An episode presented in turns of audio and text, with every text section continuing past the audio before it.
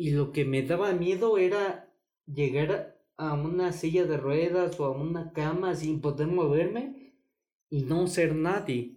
Y ahorita que ya estudié medicina, mi título está en trámite y todo, esté como esté, pueden decir, ves ese cuate que está ya sentado, es médico y eso, eso, eso nadie me lo va a quitar.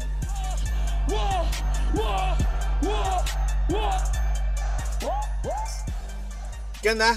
Bienvenidos al podcast que hace ruido mientras tú haces cualquier cosa. Estamos en Ingrama y como siempre está Alan. Hey gente, ¿qué tal? Bienvenidos a la segunda temporada. Y como lo prometimos, esta segunda temporada va eh, con, invitados cada capítulo. Y tenemos al primer invitado, eh, se llama Micael Vega y hoy está con nosotros. ¿Qué onda Micael? ¿Cómo andas? Hola, muy buenas noches a todos ustedes, a tu auditorio, gracias por la invitación. Pues acá estamos bien, este, me invitaron esta noche y pues vamos a ver qué, qué onda. Tú tranquilo, Mica, relájate. bueno, este, para contarles, yo conocí a Micael hace como 10 años, casi, casi 10 años, en la, en la prepa. ¿Cierto, Micael? Íbamos a, la 20 Juárez. Exactamente, a la prepa. Ahí nos hicimos compas, estuvimos dos años juntos. Después ya en el tercer año te dividen por área. Yo me fui al área de ingeniería y ciencias exactas. Micael al área de, de la salud. Y una vez salimos le perdí totalmente el rastro. O sea, realmente no lo he visto. Creo que no había platicado con él desde hace varios años. Hasta ahorita que empezamos a investigar y a pensar, hey, ¿a quién podemos invitar? Pero durante todo ese tiempo que no le vi, al menos las benditas redes sociales nos ayudan a, más o menos estar en contacto, a más o menos saber qué está haciendo uno, qué está haciendo el otro. Y, ahí más o menos fui, viendo qué, estaba haciendo Mikael, a qué se dedicaba. Y ahí nace más o menos el, la, el por qué queremos eh, charlar hoy con él. Entonces, eh, ¿te parece que te empecemos a, a preguntar, Mika? Sí, sí, sí, bueno, eso. Mika, eh, Mikael eh, decide ser doctor, eh, decide meterse de, lleno a, ser doctor. todos conocemos lo que implica ser doctor, todo lo matado, todo lo difícil, todo lo complicado, lo estudioso, laborioso que, que, requiere ser doctor. Y hasta ahí yo me quedé. Pero durante, a, través de, de las redes Mika llega a contar alguna vez que, que tiene un, un, cierta situación de, de, salud y que a mí me pareció súper extraña porque eh, pues tú nunca te esperas que alguien, algún amigo, algún conocido tenga, uh, pues no sé, alguna situación de salud. Y entonces Mikael empieza a explicar alguna de estas cosas. Entonces, ¿puedes contarnos eh, más o menos qué es lo que qué es lo que eh, tienes, padeces y para que toda la gente que nos puede escuchar se entere de, de, de, de, qué onda con esta, con esta, no sé cómo llamarle, eh, enfermedad, no sé cómo llamarle. Es una enfermedad rara. La Organización Mundial de la Salud, dentro de su catálogo, establece que hay siete, alrededor de 7000 enfermedades raras. La que yo tengo es una de ellas. ¿Por qué es rara? Porque es una enfermedad hereditaria, es una enfermedad para la cual no existe cura, para la cual no hay tratamiento, de la cual se sabe muy poco, hay muy poca investigación acerca de esto. Y pues yo debuto como a los 19 años con esto. Antes, cuando íbamos a la prepa y haciendo memoria, sí había ciertas situaciones que no, que no estaban bien en mí, pero no lo había notado, sino que fue hasta mis 19 años que yo me empecé a dar cuenta de, de esto. El nombre de mi enfermedad es ataxia de Friedreich. Es una enfermedad de un gen que viene de España. Eh, es una enfermedad que se caracteriza por una marcha de tipo atáxica. ¿Qué quiere decir esto? ¿Han visto cómo camina un borrachito? pues así.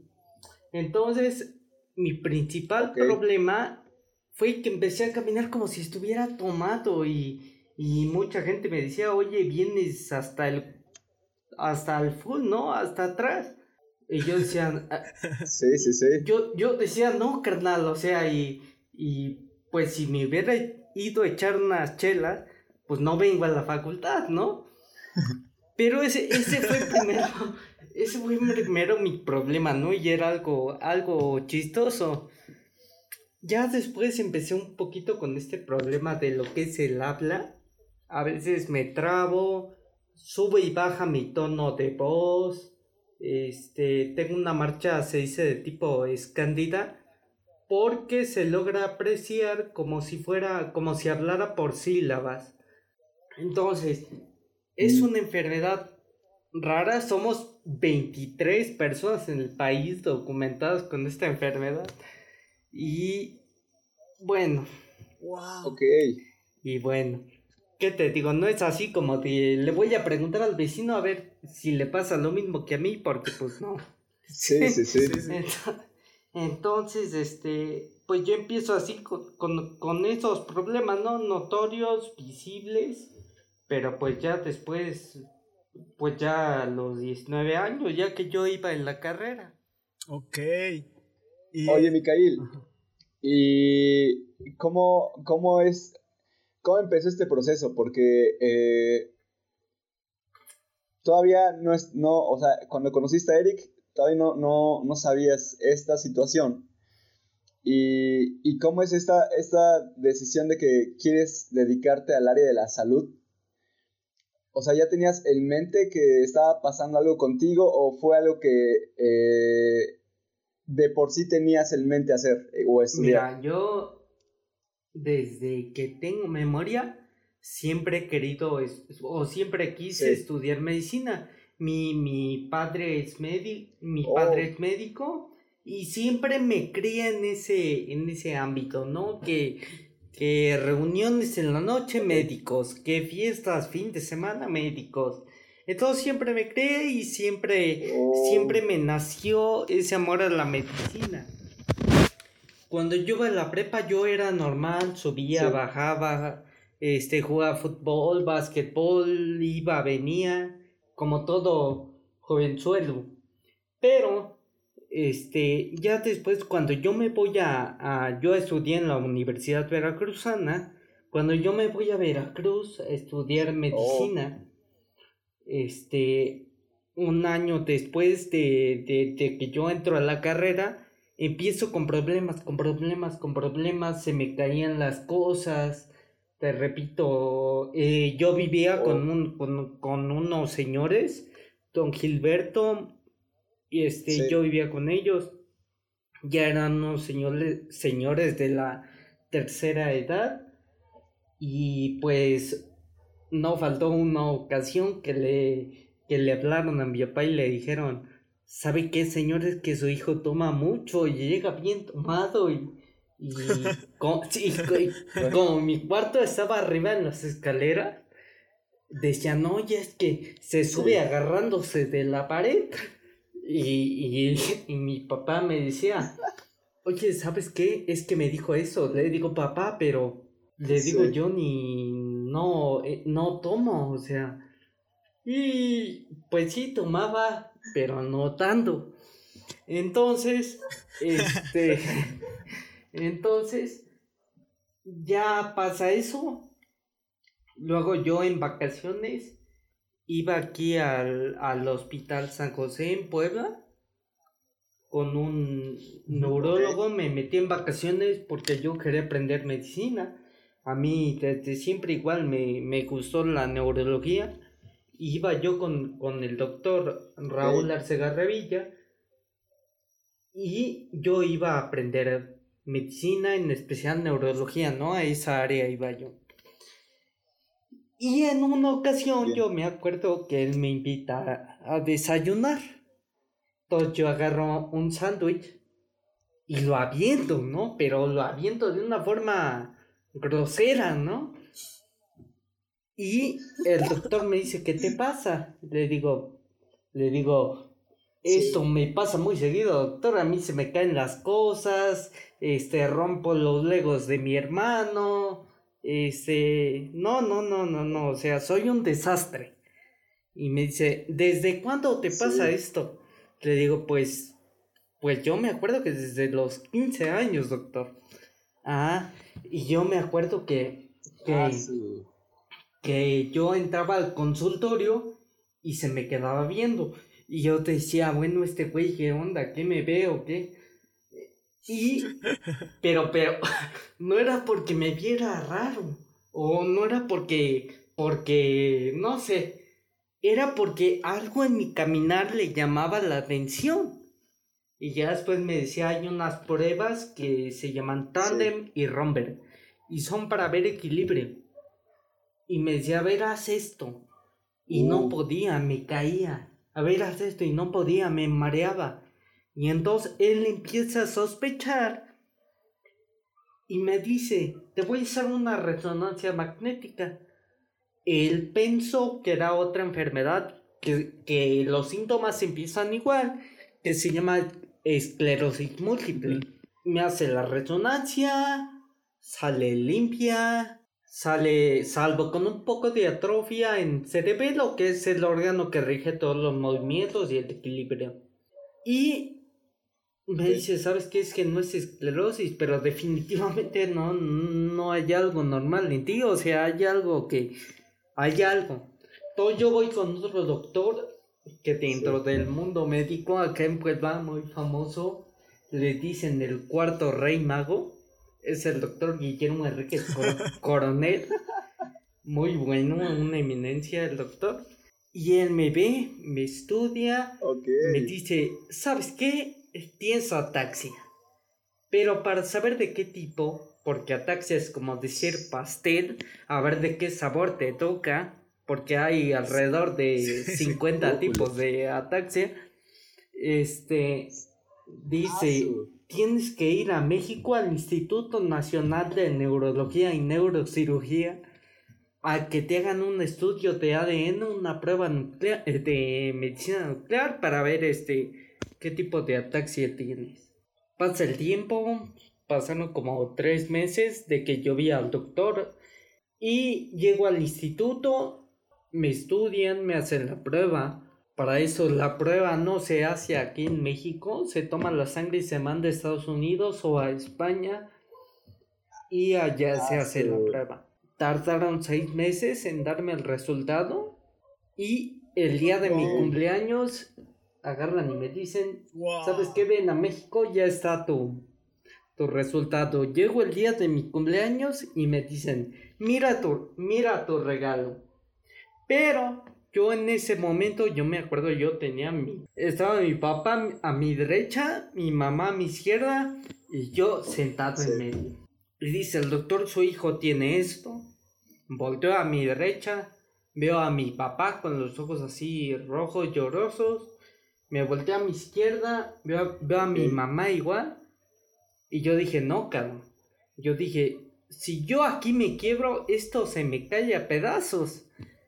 Entonces yo lo que hago es, decir, bueno, ya sé lo que tengo, puedo con esto, porque te lo juro que estando en el ambiente médico, yendo a, hospitales y todo lo que vives dentro de un hospital, hay cosas mucho más canijas que lo que yo tengo. Y entonces, y entonces, este, pues yo me levanté, dije, ya sé que tengo, a mí lo que me daba miedo era no saber lo que tenía y dije, ni modo, o sea, me tocó. Me tocó, tengo que salir adelante, tengo que estudiar, tengo que hacer esto. Mi papá, yo me acuerdo que me dijo, ¿sabes qué, ah, Mikael? Regres, regrésate a Puebla. Me dijo, regrésate a Puebla, te ponemos, te ponemos un negocio o algo yo dije, no, papá, yo, yo, yo quiero estudiar. Entonces, ese día que a mí me dijeron lo que tenía, a mí me daba miedo, o lo que más me ha dado miedo es que avance la enfermedad, porque es una enfermedad progresiva, es crónico-degenerativa. Y lo que me daba miedo era llegar a una silla de ruedas o a una cama sin poder moverme y no ser nadie. Y ahorita que ya estudié medicina, mi título está en trámite y todo, esté como esté, pueden decir, ves ese cuate que está ya sentado, es médico y eso, eso, eso nadie me lo va a quitar. Sí, sí, sí. Fuerza. Totalmente. Totalmente. Mira, la, la, la, neta, eh, desde, desde la prepa yo siempre he visto que eres un vato así como de, ah, a mí me vale queso, así tengo que pasar esto, si... Inclusive te acuerdas que nos iban a reprobar, creo. Y creo que el mate, y fue como de, a mí me vale, yo le voy a pasar. Eh". o sea, siempre, siempre la neta, el vato fue de esos que, que, que iba de frente, que le valía chetos eh, lo que enfrentara. Y por eso que lo que dijiste ahorita de no importa lo que tengo, me la voy a aventar, no me, no me sorprende. Pero a la vez, pero a la vez me sorprende porque, o sea, siendo sincero, o sea, si hubiera sido yo, yo hubiera puesto a chillar ahí. Y, y, la neta, o sea, yo admiro lo que has hecho, o sea, ahorita lo que nos contaste, ya acabaste la carrera, tu título está ahí a nada. O sea, qué caramba, o sea, ¿cómo... ¿Cómo, cómo, ¿Cómo tienes esa mentalidad de, decir, a mí no me va a tirar esto? O sea, yo no me voy a quebrar porque si, si me quiebro ahorita se me va a arruinar todo. O sea, la neta, eso es lo que más admiraba. Cuando compartía ciertas cosas en, Facebook, yo decía, ¿cómo, cómo logra? ¿Cómo, cómo, ¿Cómo se está aventando toda esta enfermedad? Y está estudiando y ahora ya acabó. Después veía videos de cómo ya tenías a tus. a tu gente ahí también a, eh, a los que hacen servicio ahí contigo, ya estabas haciendo tus prácticas y yo como de, ¿qué carajo? O sea, ¿cómo lo logró? La neta, tienes toda mi admiración, respeto y por eso la neta, cuando pensábamos en, en un episodio dije, este men tiene que estar ahí, este vato tiene que estar en el, en el, en el podcast. ¿Cómo lo lograste? O sea, ¿cómo, Totalmente. ¿cómo tienes esa mentalidad? ¿Cómo, cómo, cómo logras hacerlo? Pues es un poco lo que mencionas, yo le llamo valemadrismo. O sea, este, no sé, e, es, la cuestión de, de querer algo, de soñar con algo, de la ambición de, de ser alguien, de ganarte un respeto, ganarte un lugar y decir, sí puedo. ¿Por qué? Porque yo estoy completamente consciente de que todos, todas las personas tenemos problemas. No más grandes, más chicos, este, de mole, de dulce y de rajas, pero tenemos problemas. Cada quien los afronta, aunque sea el mismo problema, de manera diferente. Cada quien, hay algunos que no los afrontan y se quieren ir por la tangente, pero pues yo siempre fui de pasa esto, antes de que se me haga más grande la pelota de nieve, pues voy a quitar esto, o sea, voy a, voy a ver cómo le hago, si puedo bien, si no puedo bien, pero no me voy a quedar con esas ganas de decir que hubiera pasado si lo hubiera hecho. Ok, ok, ok. Y, y por ejemplo, o sea, eh, todo este trayecto, ¿cuánto, ¿cuánto te echaste en la universidad? Yo me eché siete, no, seis años en la universidad, la carrera es de... Seis años. La carrera es de cinco, pero pues por obvias razones no puedo correr, en dos me la vendé de seis. no ma, no ma, y, y eso está, está loquísimo, o sea, en estos seis años... Eh, ¿Llegó a haber algún punto de, en el que hubo como un bajón? ¿O siempre tuviste esa mentalidad y esa actitud de, este, no importa, voy a seguirme esforzando hasta el final? No, no, no. Es como a todos nos pasa, o sea, siempre hay un punto en el que ya te sientes y dices, bueno, ¿para qué lo hago? O sea, nada más me estoy matando y no sé si voy a poder trabajar, no sé si voy a hacer esto hay puntos en donde yo, yo vivía solo. O sea, cuando, o sea, cuando de eso, ¿te fuiste todavía a Veracruz y seguiste viviendo solo? No, yo, después del primer año de mi carrera en Veracruz, me dieron el diagnóstico. Ajá. Y estando allá, cuando ya sabía que estaba enfermo, decidí continuar. ¿Y pero seguías viviendo solo allá? Sí, toda, toda mi carrera, bueno, los el primer año, año y medio, viví con, con unos caseros, dos, personas mayores, y ya después viví yo solo. No manches, o sea, o sea, te aventaste la carrera con todo lo que implica otro estado, otro, este, con tu condición, solo. Bestia. O sea, si yo no salía a la calle, o si yo no. Es. Si yo no salía a la calle y yo no iba a hacer mis cosas, nadie más me las iba a hacer. Wow. Entonces, si yo, si yo quería, si yo quería comer, tenía que salir. Si yo quería estudiar, tenía que salir. Si yo quería este, ir al cine, tenía que salir. Entonces eso fue, eso fue también un motivo para mí de decir no me voy a encerrar para que no me vean que soy enfermo. Es, es voy, voy a salir porque puedo, porque quiero y porque a lo mejor hay gente que está en una situación difícil y, y me han dicho, oye cabrón, ¿cómo, cómo le haces? O sea, me inspira. Le digo, ¿sabes qué? Yo no estoy para... Sí, totalmente. Le digo, yo no estoy para inspirarte, yo soy un desmadre, pero si de algo te sirve, pues aquí estoy, ¿no? No, ah, es que eso es lo, eso es lo más interesante, ¿sabes? O sea, cómo eh, como persona tú te, tú te percibes a lo mejor como eso, como lo dices, ¿no? Como un desmadre, pero eh, no, a veces no nos damos cuenta de que eh, otras personas nos perciben de otra manera, ¿no? Y razón por la que decidimos que, estuvieras en esta ocasión inaugurando esta temporada eh, con nosotros era esa, o sea, queremos gente así, gente que eh, no, no se deja dominar por la situación, gente que literalmente está haciendo algo diferente en las condiciones en las que se encuentra y ahorita como, como lo dices tú, como lo expresas, es como, wow, o sea, neta, neta, suena como un ejemplo, un ejemplo de, de, vida, ¿no? Porque muchas veces, en mi caso, he estado, eh, que, quizás no estoy sufriendo una condición o, pasando por una condición así, como, como, la que nos estás contando, pero con cosas tan pequeñas me, me bajoneo, ¿no? Y en, y en, tu caso es como, hey, pues a mí me vale, ¿no? Tengo que, que seguir adelante y tengo que seguir luchando y esforzándome.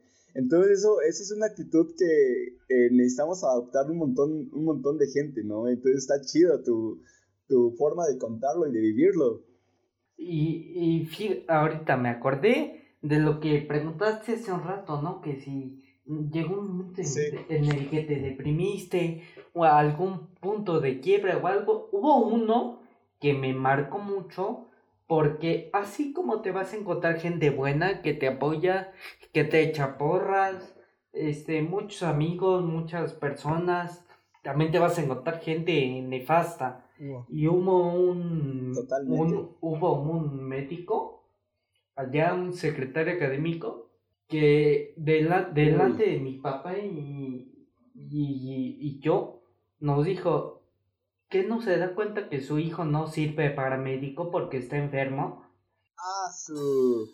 Y ahí fue cuando, sí es cierto, ¿no? O sea, ¿qué hago aquí? Y dije, ¿qué hago aquí? ¿Qué estoy haciendo? No sirvo, o sea, en primer lugar, sí, como que me la creí, ¿no? Y ya después, sí. ya después agarré y dije, pues estoy para aquí, aquí para algo, a ver qué sale. afortunadamente salió y pues no sé, o sea, el doctor ahorita se está revolcando en su casa, pero yo soy médico. Qué chido, qué chido, qué chido, qué chido. O sea, lo que, lo que escuchaba hace rato de como de tu filosofía de vida y ahorita con lo que dices, literal podríamos decir que, que tú es, yo lo voy a intentar. Que si no me sale, morí en el intento. O sea, di todo para que saliera que si salió, qué perrón. Morí haciendo esto. O sea, el tuyo, como, no sé cómo llamarlo. Eh, sí, tu filosofía de vida es yo lo voy a hacer y voy a darlo todo. y si sale bien y si no sale, no pasa nada. Pues no, si no sale, mira, si sale te vas a sentir satisfecho y orgulloso porque te salió. Y si no sale, el mundo va a seguir girando. No se va a acabar el mundo. No se va a acabar el mundo, perfecto. Claro. Wow. Wow. Eh. ¿Cómo, ¿Cómo ha sido ahora? Ya, ya, está, ya trabajas en hospital, ¿no? O bueno, ya tuviste tu experiencia laboral en hospital ya como médico. Exactamente. Eh, en mis años de internado y servicio. ¿Cómo, cómo fue tu, tu, experiencia? O sea, porque, por ejemplo, hay mucha gente que, que por llamarlo de algún modo, así totalmente sin, sin ningún problema, se siente que se muere en esos años de, de servicio y de... que tienen que hacer. ¿Tú cómo, afronta, cómo afrontaste todo eso? O sea, tú, por llamarlo de algún modo, tienes un peso extra y lo, ya, lo, ya lo lograste. O sea, ¿cómo fue para ti? Para mí, ¿cómo fue el internado? Para mí fue maravilloso. O sea, lo, lo más bonito que me pudo haber pasado yo aprendí muchísimo más en el internado que en seis años en la escuela. Yo conocí a gente que, que los libros se los sabía con puntos, comas y acentos. Y conocí a gente que a lo mejor no era tan técnica, pero sabía hacer las cosas. Y yo siempre me, me, me pegué con ellos, me junté con muchos doctores. Afortunadamente donde yo hice mi internado y mi servicio, tuve mucho apoyo de, mis médicos de base. Y obviamente había cosas que, que, pues no podía yo hacer por mi limitación física y por no dañar al paciente, o sea, entraba un paro, en paro un paciente y no podía ir corriendo a intubarlo, ¿no? este el, que iba a entrar en paro iba a ser yo por no poder hacerlo. Pero, pero, pero, este, sí, sí, pero sí me fijaba los, los pasos como lo hacían, lo que me pedían, lo hacía, jamás dije, no lo hago, no puedo hacerlo. Si el doctor me decía, haz esto, lo hacía.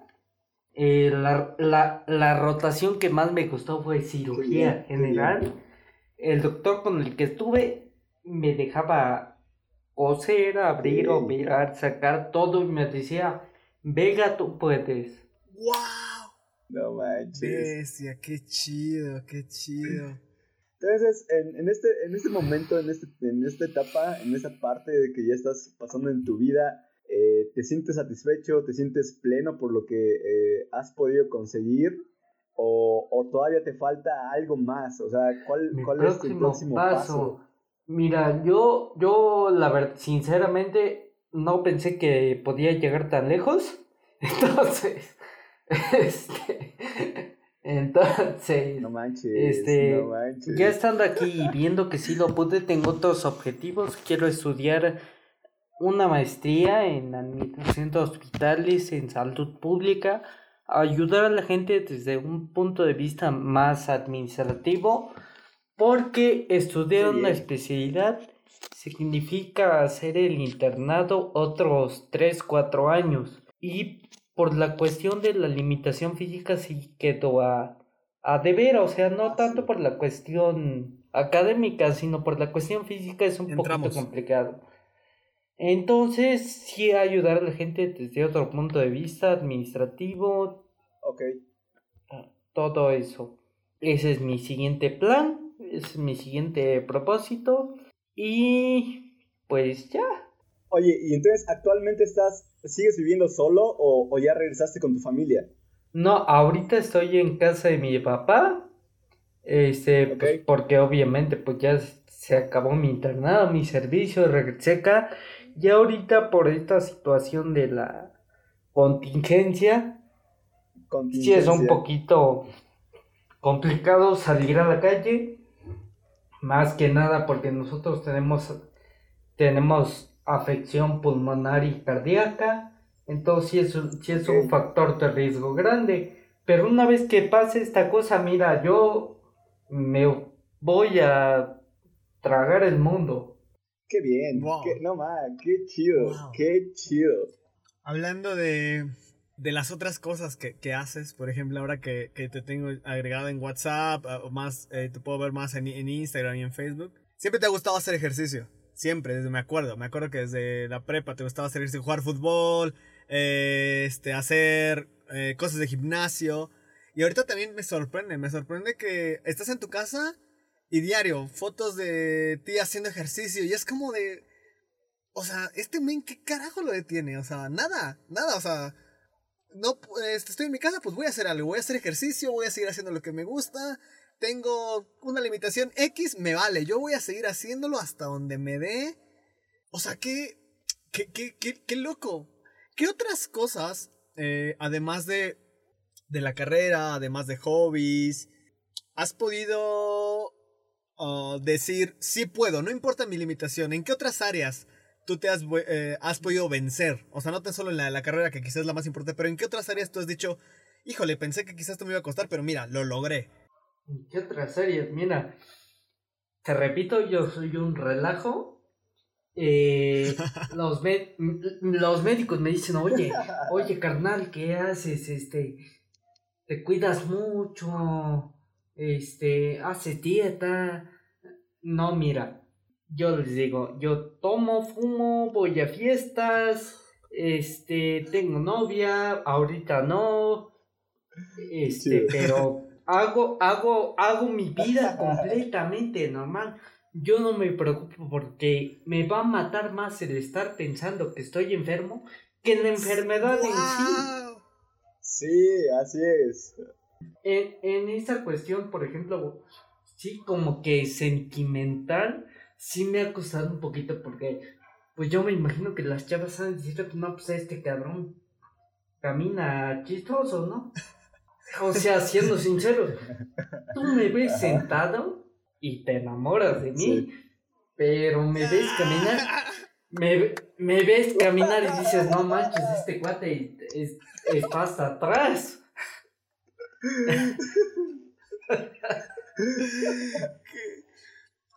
Algo que, por ejemplo, también, desde la prepa, pero ahorita que, puedo, que lo oigo platicar, que también tiene siempre, es un sentido del humor de, de, de, no me importa si tengo este, esto, yo voy a seguir riéndome, yo voy a seguir haciendo bromas. Inclusive puede estar, inclusive, voy a decirlo así, puede ser que el que está hablando conmigo esté más preocupado que yo, que mi familia esté más preocupado que yo de mi situación que yo. O sea, a ti te veo relajado, me vale, yo voy a hacer de mi vida normal y con un sentido del humor que, que quisiera yo tener. Ustedes que mira, Mira, no es fácil, ¿eh? me llevó muchos años hacer mi cosalito de chistes, acá lo traigo, pero este... Pero sí, o sea, mira, yo siempre he dicho algo, de hecho lo voy a patentar, este, si cuando naces te reciben con una nalgada, después, ¿qué te puedes esperar de la vida? Si vas... si vas naciendo ya te van dando tu tranquila y después que, ¿no? Entonces, entonces, yo, yo, yo, yo lo pienso así, o sea, ¿de qué te sirve estar pensando, estar mortificándote? Dice un autor, dice, dice un autor que se llama Leonardo Stenberg, que muchas veces estamos preocupados por vivir que no vivimos lo, lo que vivimos. Oh, no, no, mano. ¿Sabes algo? O sea, ahorita que nos comentas todo eso, creo que es un buen punto para que reflexionemos eh, como personas respecto a esa, esa mentalidad, ¿no? Porque muchas veces eh, tratamos a gente que pensamos nosotros que está sufriendo, pero ellos ya lo están, ya, ya hasta lo superaron, ¿no? Por ejemplo, también algo que yo he visto es que a las personas con discapacidad, todo mundo, todo mundo quiere ir corriendo a ayudarlas. Y no, porque nos sentimos invadidos en nuestro espacio. Si te, si te, si te pido ayuda, ayúdame, si no, no lo hagas. No más, qué chido. Qué loco, eh. Y también, también mucha gente piensa que por el hecho de tener una condición diferente, no tenemos derecho a sentir. Somos seres humanos y tenemos todo el derecho del mundo a sentir. Oh, wow. wow. La neta, la neta, no me esperaba tanto, o sea, eh, ahora que, te conozco, ahora que te puedo escuchar, eh, creo que eh, literalmente estamos cumpliendo el objetivo que buscábamos, ¿no?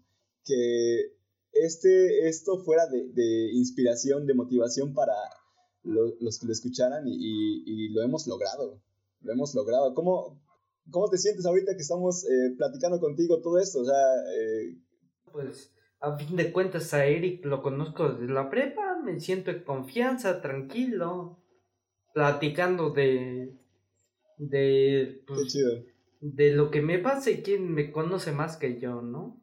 Entonces... Sí, sí, sí, sí. Así es. Oye, ¿y, qué onda? Entonces, ¿estás pensando en casarte algún día o cómo ves la situación ya ahorita? ¿O las chicas ya Pues no yo creo que hay que saber dónde buscar. Entonces, todavía, estoy esperando eh, una oportunidad con, con una persona. De hecho, ahorita acabo de conocer a una persona, nos estamos texteando, yo le dije lo que tengo, ella me dijo no me importa, y pues vamos bien. ¡Qué perro! Ahí vamos. Voy a, voy a empezar a tomar apuntes porque esto es importante. Exactamente. La actitud todo, en esta vida se puede.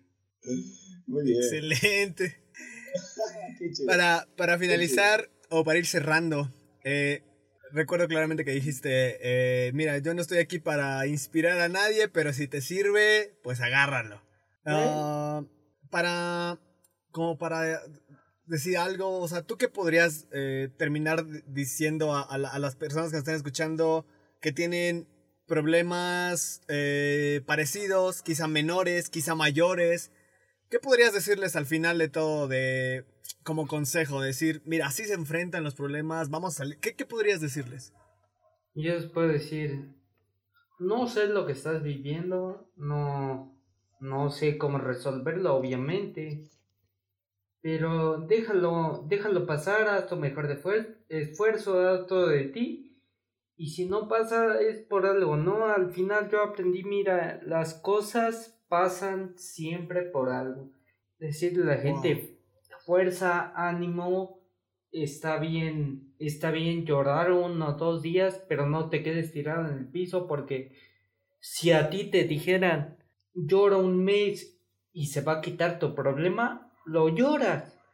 Pero aunque llores un mes no se va a quitar. Entonces ponte a chambear, ponte a ver de qué manera solucionarlo y si no tienes solución, no te preocupes. No más. No, o sea, yo creo que podríamos aquí quedarnos un rato platicando con el, con el buen Micael. Creo que todo lo que nos ha, lo que nos ha podido decir ha valido oro. Y algo que, algo que se nos hace bien curioso es que, más allá de, de, poder inspirar a, a, otros, siempre cuando platicamos con alguien salimos Alan y yo inspirados. Y la neta, o sea, no, como que, no, no, no, o sea, no, creo que ni tengo palabras. O sea, es inspirador, es, no sé cómo llamarlo. nos motiva, nos motiva más que nada. Entonces, este, pues Micael, muchas gracias por abrirnos las puertas de tu Zoom y, y, que nos dieras chance de platicar contigo, ¿no? Y, poder ver tus experiencias, tu forma de vivir la, la vida. Eh, eh, hasta este punto de, de, tu vida, ¿ya sabes cuál, cuál es tu propósito? Cuando yo empecé con esta enfermedad, eh, hicimos una asociación para la investigación de esta enfermedad. Se llama AMAFAD, es Asociación Mexicana de Taxi de oh. AC. Nos puede seguir en Facebook como AMAFAD. Oh, y, bien. y nos dedicamos a eso, a la investigación de esta enfermedad. Perfecto, perfecto. Entonces, ah, ahí cuando subamos este capítulo vamos a, a, poner también los datos de la asociación para que la puedan seguir. Porque sí, también al fin de cuentas, como dices, es una enfermedad muy rara que tan solo 23 personas dices que en México la tienen, entonces muy poca gente sabe de esto. Y, si de alguna manera eh, eh, pueden ayudar, pueden aportar a la asociación, pues ahí van a estar toda la, toda la, información que podamos brindar. También vamos a dejar, eh, vamos a etiquetar ahí en el, en el episodio, ahí en, en tus redes sociales para que puedan seguirte, para que si tienen algo que poder aportar o decirte, tú, tú estés y pues compártenos, ¿no? ¿Cuáles son tus redes sociales? Pues me encuentran en Facebook como Micael Vega, en Instagram como Mikailovic, M y nada más tengo Instagram y Facebook. Ah, está chido, está chido. El Twitter estoy bien tronco y no lo sé usar. Este, ¿cómo se escribe Mikael? Es M I K de kilo H I L Vega. Perfecto. Venga, pues ahí está. Ahí están las redes del buen, del gran Micael Vega. Este, ha sido un gustazo platicar con, con este, este super, super hombre, ¿no? y, este, pues gracias, gracias por aceptarnos la, la invitación, Mica. Ahí cuando, cuando necesita ahí algún, este, un problema de salud, ya sé con quién acudir. Mi médico de cabecera a partir de hoy, el señor Micael Vega, señores. Muchas gracias, Micael. Eh, estamos en contacto. Eh, de verdad, muchas gracias por aceptarnos el episodio. Y para lo que podamos apoyar,